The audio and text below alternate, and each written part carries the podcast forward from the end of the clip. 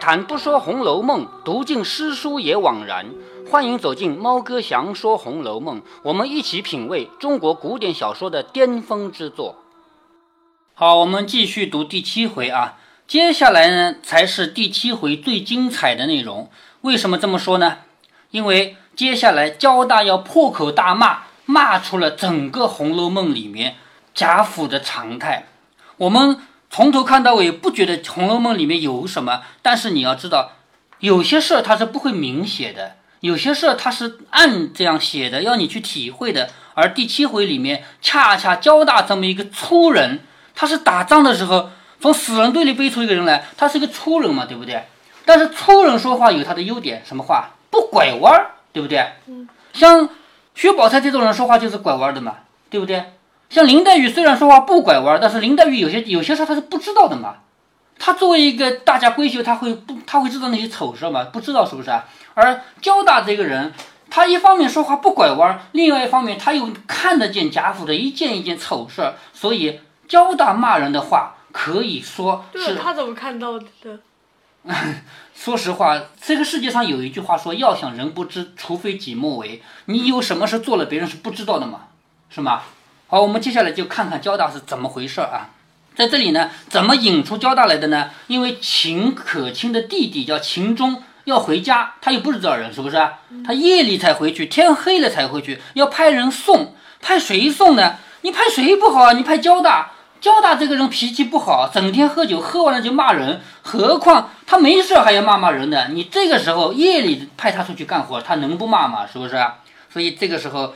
凤姐就说：“我成日都说你们家太软弱了，纵的家里人这个样子还了得。”尤氏说：“你难道不知道这个焦大吗？连老爷都不理他，你曾大哥哥也不理他。这里的老爷指的是贾敬，贾敬不理他，贾珍也不理他，只因什么呢？他从小跟着太爷们出过三四回兵，就是咱们家的老太爷贾演、贾元那两个人啊，他们兄弟两个是打仗有立了功的，是军队里立功出来的。”他当年跟着那两个人打仗，出了三四回兵，从死人堆里把太爷背了出来，得了命，自己挨着饿，偷了东西给主子吃，两天没有水，得了半碗水给主子喝，他自己喝马尿。不过就仗着这些功劳的情分，有祖宗的时候，就是咱们家那个祖先还活着的时候，另眼相待。如今谁肯难为他呀？就到了现在了，谁来为难他呀？是不是？他自己又老了，又不顾体面，一味喝酒，喝醉了就没有谁不骂的。我常说给管事的，不要派他干活，当他是个死人就算了。今儿又派了他。凤姐说：“我何曾不知道这个交代？倒是你们没主意。有这样的，何不远远的打发他到庄子上就完了嘛？”就是，既然他是一个有功劳的人，你也不能杀他，你打发他到远远的地方，让他在那儿干活，不就完了吗？他捶他怎么骂，我也听不见，是不是啊？干嘛让他在这儿呢？于是就问车子可备齐了，手下的人就回答说伺候齐了。好，这个时候王熙凤她要上车了，凤姐起身告辞，和宝玉携手同行，尤氏等送到大厅，就是他们两个人。携着手要去上车，尤氏等送出来，送到大厅，只见灯烛辉煌，好，那很多很多灯点的很亮，叫灯烛辉煌。众小厮都在丹池次立，丹池是红颜色的台阶，这个池是台阶，丹是红色，在丹池那等着。那焦大又趁着贾珍不在家，别忘了贾珍干嘛去了？是给老太爷请安去了，是不是？趁着贾珍不在家，就算在家也不能拿他怎么样，因为。假的你就在家又怎么样？你是第四代人啊，是不是啊？是第四代了吧？水字辈一代，代字辈一代，文字辈一代，玉字辈一代，是不是？假的你就算在家又怎么样？你是第四代人，我是你老太爷的仆人，我是你老太爷是我从死人堆里背出来的，是不是？所以就趁着这个样的关系，没有谁可以管他了，就趁着酒兴，先骂谁呢？先骂大总管赖二。大总管是什么人呢？那上面没有。大总管是他们家高等仆人，这仆人里面是有权的，什么权呢？这个家你说所有事儿都让王熙凤管，可能吗？不可能，是不是啊？那么关系到钱的事儿，王熙凤管，比如说今天要收入五千两银子，今天要花出去八千两银子，这个是王熙凤得管，是不是啊？但是外面去收珠子，今天要收个一吨珠子回来，你能让王熙凤去管吗？当然不能，是不是啊？所以这种事呢是赖二管的，他先骂大总管赖二，他不公道，怎么个不公道呢？他欺软怕硬啊，有了好差事派别人，这等半夜里送人的事你就派我，所以这个人不公平是不是？哦，好事你不派我，你叫别人去做，这种半夜里把人家送出去几十里路，这种事你不派我做啊？没良心的王八羔子！你看这个话骂的，没良心的王八羔子，瞎充管家，你也不想想，焦大爷翘翘脚比你的头还高呢。就是我焦大爷，我不是焦大吗？我焦大爷把脚翘一翘，比你头还高呢。当然，这个话是另外一种意思，就是我的辈分高哎，是不是啊？我是第一代人的仆人哎，对吗？二十年里头，我焦太爷眼里还有谁呀？就是这二十多年过来了，我眼里有过谁呀？别说你们这一起王八羔子们。正骂在兴头上，贾蓉送凤姐的车出去，就是王熙凤不是坐车要走吗？贾蓉是送他出去的，众人喝他不听，就是这个时候你不能骂，因为主人来了，是不是啊？你再怎么骂，你得给点主人面子，主人还在你就骂，是吧？喝喝他，他不听，贾蓉忍不得就骂了他两句。贾蓉嘛，作为家里的主子，说你别骂了，别吵了，安静一点，总要这么说的，是不是啊？就骂了他两句。然后就叫人给我捆起来，还骂呢，捆起来。等明天酒醒了，问他还寻不寻死了？就说你今天喝酒喝多了，骂成这个样子。等明天酒醒了再问。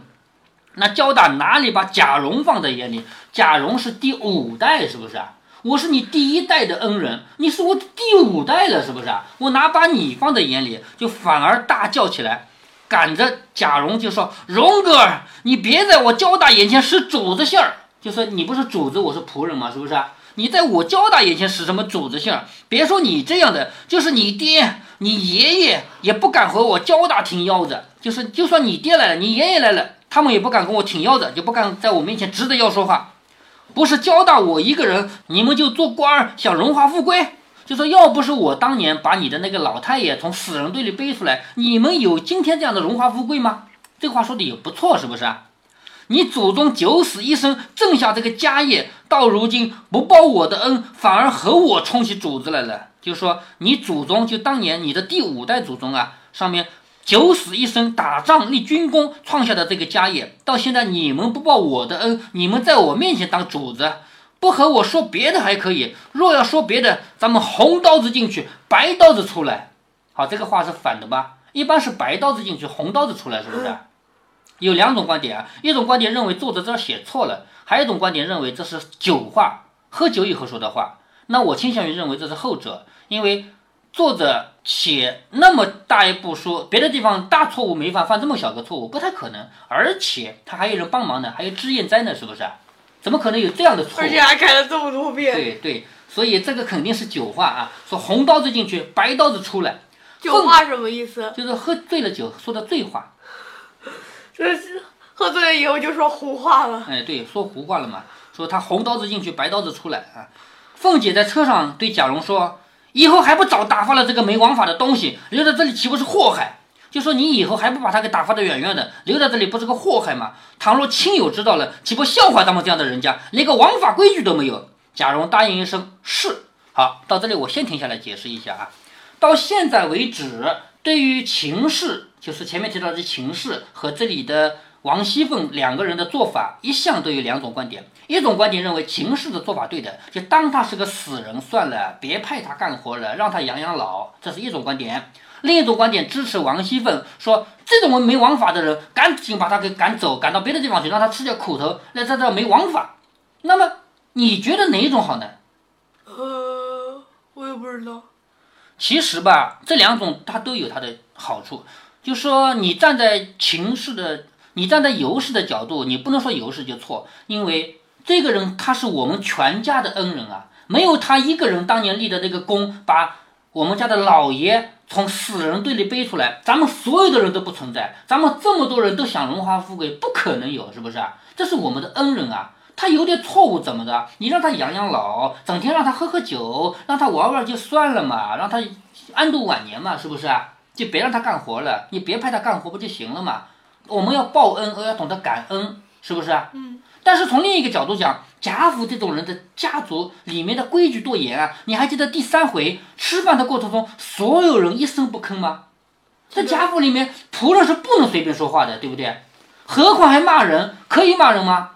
当然不可以，连说话都不可以，怎么可以骂人呢？对不对？难道我们这么大一个家族没有王法了吗？就不需要管理了吗？所以王熙凤和尤氏截然相反的两种观点、两种性格，在这就表现出来了。尤氏就是懂得感恩的一个人，你可以说他软弱，不敢去面对像焦大这样的坏脾气，但是你不得不承认，尤氏这个人，他是有那么一定的感恩之心的。他知道我们今天的富贵来之不易，就是因为有他，我们才有今天的富贵，所以他要懂得感恩。但是另外一派观点非常鲜明，另外一派观点就是支持王熙凤，就必须有王法。你有功劳怎么了？有功劳就可以没王法了吗？是这样的观点，是吧？好，一直到现在为止，这两种观点还在争论不休。《红楼梦》的魅力就在于，你读多少遍，你都不可能得出一个唯一的见解，总是有争论。这个争论没有谁对谁错的说法啊，只有各自争各自的。好，我们继续看下去啊。众小厮见他太撒野了，居然说这样的话，只得又上了几个掀翻了捆倒，拖到马圈里去，就是养马的地方。焦大就越发连贾珍都骂出来了。哈，前面就是贾珍不是比贾蓉还要大一辈吗？连贾珍都骂出来，胡乱叫嚷的说：“我要往祠堂里哭太爷去。”太爷就是在上一代已经死掉的人。他们死掉了以后，牌位不摆在祠堂里面吗？是不是？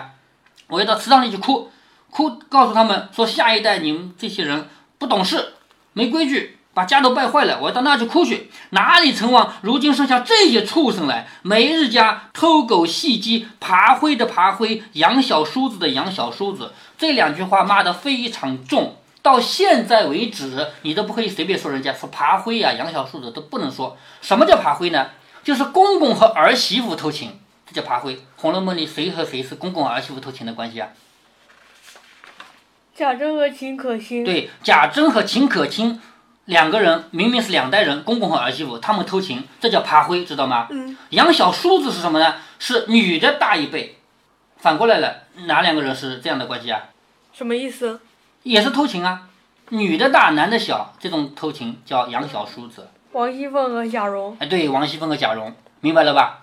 所以交大这个人，他说话很直，直接就把话说出来了，说每日家的偷狗戏鸡，爬灰的爬灰，养小叔子的养小叔子，我什么不知道啊？就是这些事情，你以为我不知道吗？好，通过交大的嘴，我们就看到了贾府里面。不干净是不是啊？嗯，所以这个事儿我们啊读到这第七回知道了。他说咱们胳膊折了往袖子里藏，也就是说我作为贾府的仆人，这种话我不想说的。就算胳膊断了，我干嘛？我往袖子里藏，别让别人看到我的胳膊断了，什么意思啊？我有什么缺点，我是不能让人看见的，对不对啊？所以你们爬会呀、养小叔子这种事情，我是不愿意讲的。可是你们这帮人太不成话了，居然还这样对待我，那我就骂出来了。懂他的意思了吧？嗯，他说我要到祠堂里哭太爷去，哪里成望着到如今剩下你们这些畜生来？成日家的偷狗戏鸡，爬灰的爬灰，养小叔子的养小叔子，我什么不知道？咱们胳膊折了往袖子里藏。众小厮听他说出这些没天日的话来，就这种话不能说啊，这是杀头的罪啊，这种话不可以说的。听他说出这样的话来，吓得魂飞魄散。你看。说的人还在说，听的人吓得魂飞魄散了，因为这个话不能说，对不对啊？连听的人都不敢听，也顾不到别的，就把他捆起来，用土和马粪填在他的嘴里，就这样你就受不了了吧？他不是在马厩马圈里吗？是不是？就把那个地上的泥土啊、马粪抓起来往他嘴里塞，只要这样的话就让他骂不了了。凤姐和贾蓉也远远的听到了，你看他们他们俩的做法怎样的呢？假装没听见，这就是贵族的心态。那边骂的太难听了怎么办？我总不能去跑你说你在骂你在骂，总不能这么说吧？我就假装没听到，因为这种话太肮脏了，这种话我怎么可以听到？是不是啊？所以他假装没听见。贾宝玉这个人太年轻了，是个小孩嘛。他在车里听到这样对闹，觉得有趣，他就问王熙凤说：“姐姐，我听他说爬灰的爬灰，什么是爬灰呀？”就是贾宝玉不懂什么叫爬灰，是不是啊？他问王熙凤什么是爬灰啊？王熙凤一听了，立刻就立眉。蹭目的断喝，就眉毛都立起来了，发火了吗？断喝说：“少胡说，那是醉汉嘴里混罄，就是瞎说八道。这个罄是什么意思？知道吧？就是那个牛啊马在吃草的时候，一边吃嘴嚼着嚼着，还有那个白的沫流出来，就是很脏的嘛，是不是啊？就说这个醉汉嘴里就像那样子的泛泡沫的，说醉汉嘴里混罄，你是什么样的人？不说没听见，还问。”就说你作为一个贵族的公子，你怎么可以听这样的话？你听见了也要假装没听见啊，是不是啊？说你是什么人？不说没听见，你还问？等我回去回了太太，仔细不捶你，就是太太就是你妈妈嘛。等我回去告诉你妈妈，看他打不打你。吓得宝玉忙央告说：“好姐姐，我再也不敢了。”凤姐说：“这才是呢。等到了家，咱们回了老太太，打发你同你那个秦家的侄儿去念书要紧。”说的就往荣国府来。好，第七回到这儿结束。最后两句话说：“不因俊俏难为友，正为风流使读书。”就是说的贾宝玉和秦钟两个人不长得俊俏呢，也不能做朋友。两个人都长长得好，是不是？两个人都长得很好，所以叫俊俏。两个人不因俊俏难为友，正为风流使读书。为了以后有个更好的风流，为了以后更好的有就是在一起玩啊，包括就是长知识啊，为了这个才去读书。好，第七回到这儿就结束了。我们回头来想一想，第七回究竟讲了什么？你能理得清吗？第七回讲了很多很多事，对不对？对，是吗？但是很多很多事有什么共同点吗？你猜出来吗？看出来了没有？都是在呃讲和贾府之间的发生的嗯的特点，都是讲贾府的特点。有一个共同点，贾府这么多事情有共同点，就是不干净，是不是？嗯。好，我们回头来看前七回的关系啊。前五回我们前面一而再的分析过啊，一而再再而三的分析过。第一回是整个《红楼梦》的引子，见。曾士隐和贾雨村这两个人引出了《红楼梦》的故事，对不对？其实他们可以独立出来的，对吗？他跟《红楼梦》的贾家没什么关系吧？对吗？曾士隐梦幻失通灵，贾雨村风尘怀闺秀，讲曾士隐家破落了，先是女儿丢了，然后房子被烧了，然后到田庄上，田庄上把田地卖了以后，去投奔他的岳父，然后出家了，当了道士了，对不对？这是曾士隐的结局，而贾雨村呢，拿到五十两银子去考试做官了，是吗？是这样的两个人的关系吧？第二回讲的实际上是什么？是借冷子兴的嘴向你介绍荣国府，对不对？是三级跳的第一跳，是吗？第三回其实就是林黛玉进京都嘛，因为林黛玉是主角嘛，她总得走进贾府，对吗？就是林黛玉剖腹进京都，就是林黛玉进贾府嘛。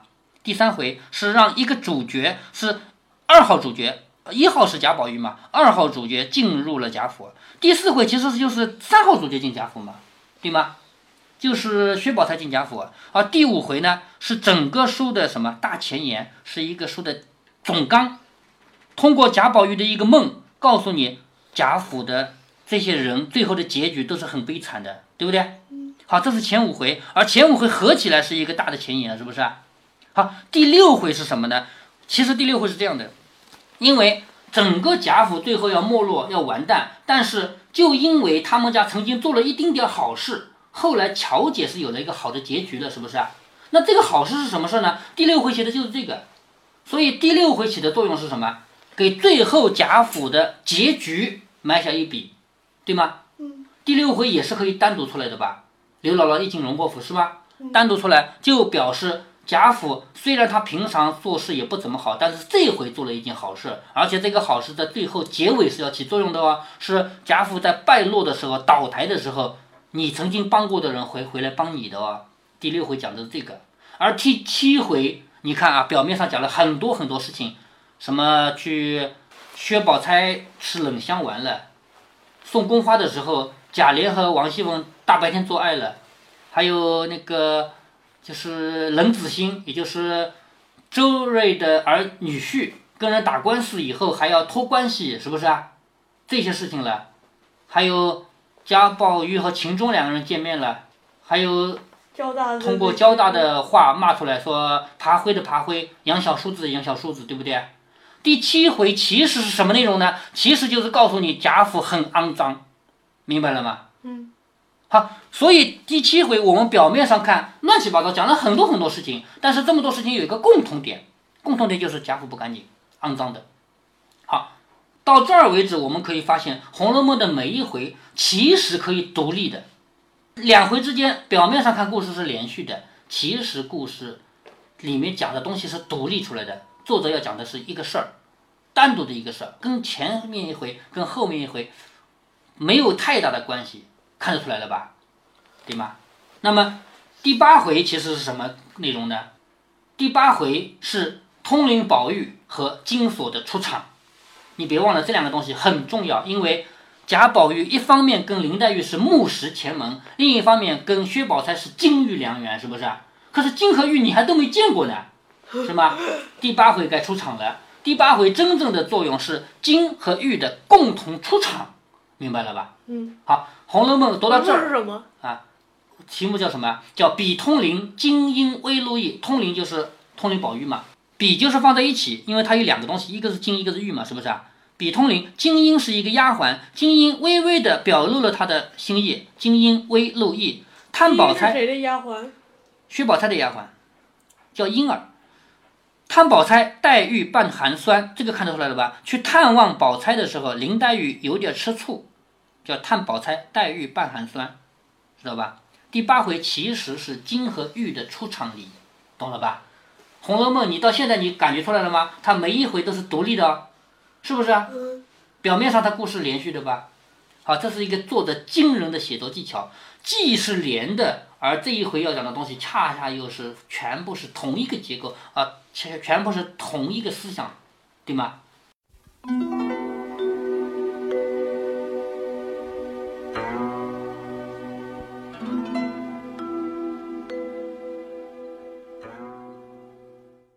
贾宝玉这个可爱的小男孩，听到“爬灰”两个字，好奇的问一问，结果王熙凤盛怒之下，把贾宝玉骂得头都缩回去了。这两句话，一方面完全符合贾宝玉和王熙凤的人物形象，另一方面，曹雪芹这是刻意让宝玉问的，因为交大这句话很重要，必须要强调一遍。这是一种很深的写作技巧，你把重点的内容拿出来，让故事中的人物多说几遍。这一招在现在的快餐文化时代，大家经常可以在电视、电影里看到。比如影视剧中经常有一个笨的人，教他几遍都教不会，连所有的观众都背出来了。其实导演和编剧玩的就是曹雪芹的这一招。